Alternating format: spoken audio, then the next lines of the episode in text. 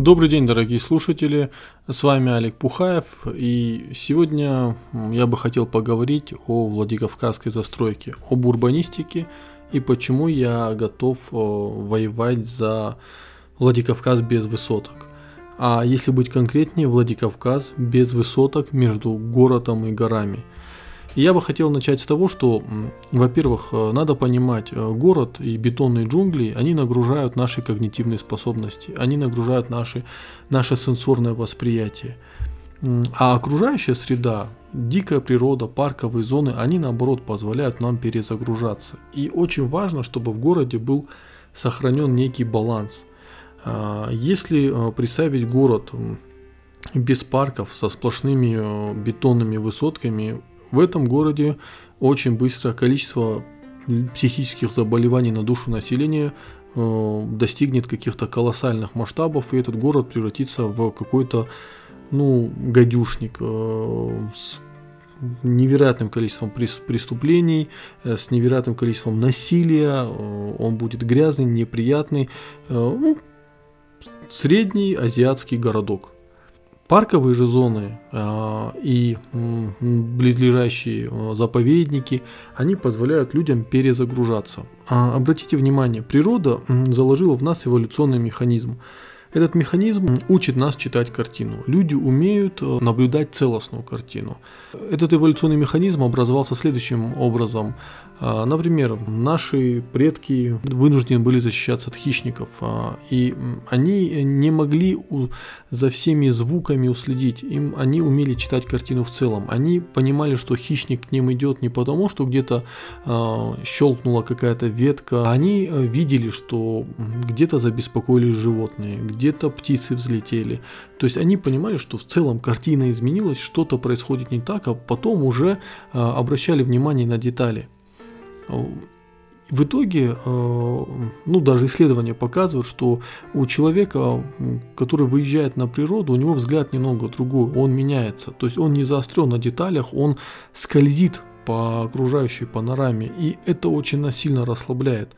Обратите внимание, что когда вы попадаете в дикую природу, вы как-то вдруг начинаете быстро отдыхайте, вы быстро вот насыщаетесь какой-то бодростью, вы расслабляетесь, ваши мысли становятся четче, вот э, рой мыслей, он вдруг превращается в какой-то связный, э, связный поток мыслей. В городе же этого не наблюдается. Это связано с тем, что в городе человек как раз таки вынужден следить за деталями, деталями, которые с друг другом никак не связаны.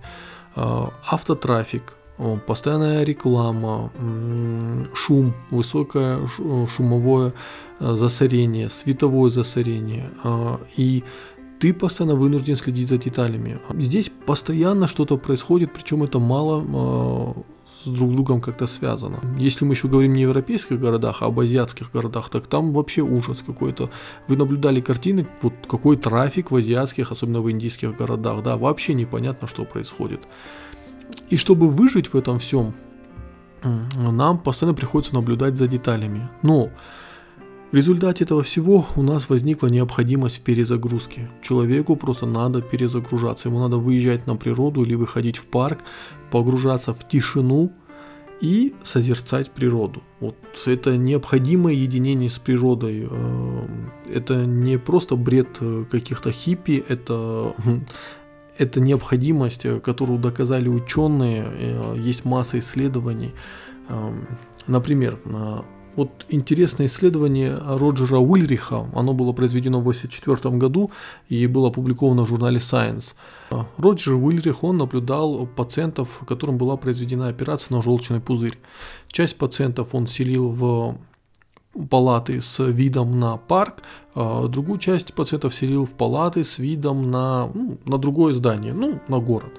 Так вот, в итоге, после сотен наблюдений, он обратил внимание, что люди, которые э, наблюдались в палатах э, с видом на парк, э, для них требовалось меньше более утоляющих, они гораздо быстрее восстанавливались.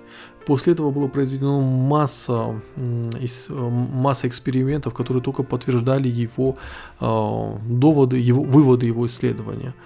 Э, второе интересное исследование. Фрэнсис Куа и Уильям Салливан э, они написали такой прекрасный материал, называется Environment and Crime in the Inner City. Does Vegetation Reduce Crime? Это исследование описывает впечатляющую взаимосвязь между степенью озеленения, озеленения городских районов и уровнем преступности.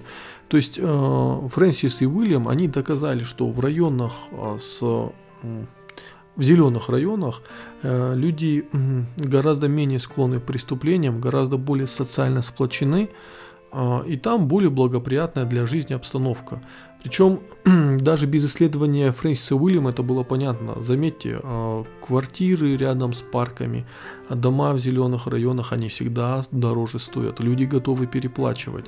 И может быть человек, который конкретно собрался покупать квартиру около парка, не совсем понимает, то есть он не сможет прямо точно объяснить, почему хочет именно квартиру рядом с парком, да, у него доводы будут очень поверхностные, но на инстинктивном уровне он все прекрасно понимает, он готов переплачивать большие деньги только ради своего психического здоровья.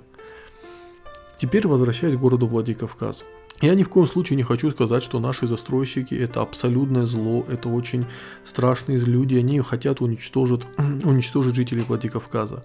Нет, ни в коем случае, я просто говорю, что эти люди в погоне за финансовой выгодой э, навредят нам, навредили нам так а, страшно, что никакая последующая благотворительность и строительство и инвестиции в в образовании детей. Конечно, хорошо, что они это делают, но это ни в коем случае не отменяет того негативного эффекта на психологическое здоровье астинской нации. Почему именно говорю астинской нации?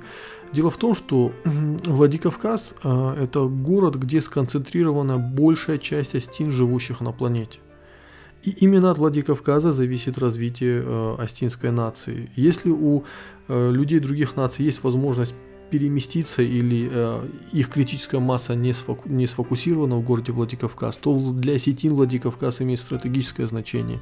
И уничтожение панорамного вида такими, э, ну, например, тем же СТК-59, вот этой бетонной мыльницей, это несет колоссальные последствия. Почему? Раньше люди могли выйти в парк имени Коста Хитагурова и, наслаждаясь на горы, буквально за 10-20 минут перезагрузить сознание. Они могли видеть горы, зеленый массив.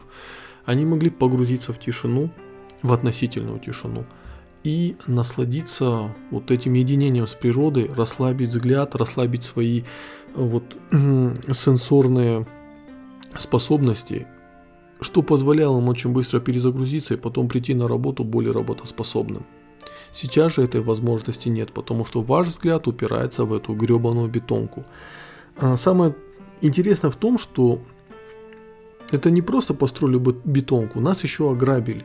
Почему? А, для людей, которые обладают большими финансовыми способ... возможностями, чем средний житель Владикавказа, построили это здание.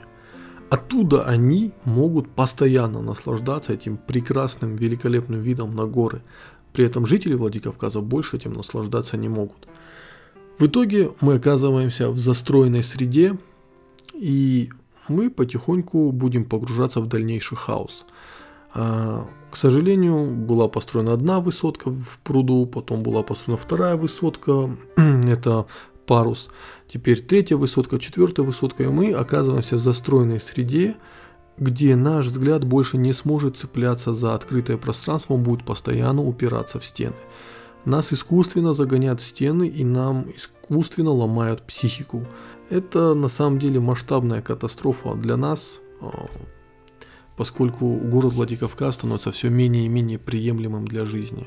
Я живу в городе Владикавказе, я хочу, чтобы мои дети жили здесь, мои внуки жили здесь. Я хочу, а, чтобы жители Владикавказа были здоровыми, нормальными людьми.